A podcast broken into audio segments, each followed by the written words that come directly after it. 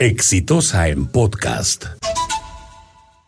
Ustedes han escuchado a, algunos políticos que salen a decir hay que hacer esto, hay que hacer lo otro, como si fueran nuevos, como si acabaran de llegar, como si sus organizaciones políticas acabaran de fundar.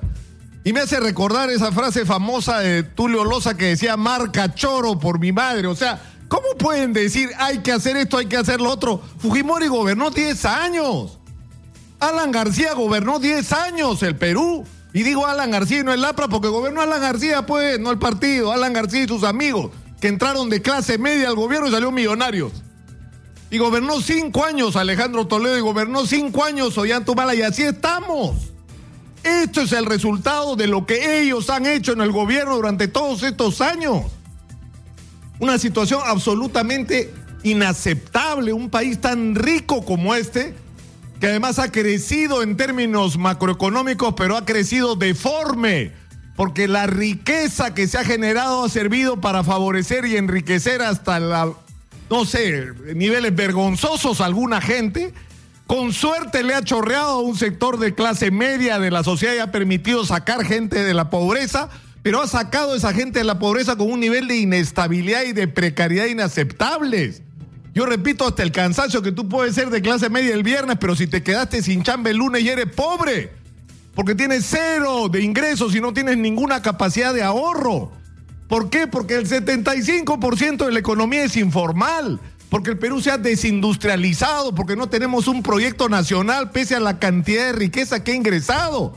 Y porque la gente en el Perú es recursera, pues. Te quedas sin chamba, agarras tu plástico, lo tiras al piso y te vuelves ambulante. O te vuelves transportista. Millones de gente que transportan pasajeros en moto, en mototaxi, en taxi colectivo, en combis asesinas, en lo que sea. No podemos seguir viviendo en un país así, tan lleno de posibilidades y tan mal administrado, donde además había una corrupción, pero simplemente apabullante. Entonces, ¿qué es lo que ha ocurrido? Que el dinero que ha entrado, que no es lo suficiente, porque no ha entrado el suficiente dinero que se necesita para resolver todos y cada uno de los problemas del país, en la policía, en los hospitales, en los colegios, en la infraestructura de carreteras, en el sistema de justicia, es decir, no se ha invertido lo suficiente. Y lo que se ha invertido se ha gestionado mal. ¿Por qué? Porque además el aparato del Estado que nos prometieron que se iba a achicar creció. Y creció con trabajadores absolutamente precarizados también e ineficientes. Porque han construido un aparato del Estado ineficiente. Entonces todo esto tiene que cambiar. Y la pregunta que tenemos que hacernos y responderlos los ciudadanos es ¿qué podemos hacer para cambiar las cosas? Bueno, para empezar, pongamos gente decente en el Congreso, pues. Dejemos de echarle la culpa a los otros y, eh, o sea, seamos partícipes de nuestro propio destino. Por favor. No podemos seguir poniendo gente impresentable en el Congreso. Y es cierto, estamos yendo unas elecciones con unas reglas de juego que no son las que los peruanos querríamos. Lamentablemente. Lamentablemente. Pero incluso en ese contexto, incluso en el contexto que la mayor parte de partidos son vientres de alquiler, porque eso es lo que son, no son partidos. No nos vengan con la historia los partidos. ¿Qué partidos, por favor? Los partidos tienen ideologías, tienen vida real, tienen participación democrática de sus bases, tienen debate, son parte de la vida de la sociedad, están eh, eh, enlazadas con los, los, ciudadanos a los que pretenden representar y guiar. Acá no tenemos eso, aquí en el mejor de los casos tenemos clubes electorales.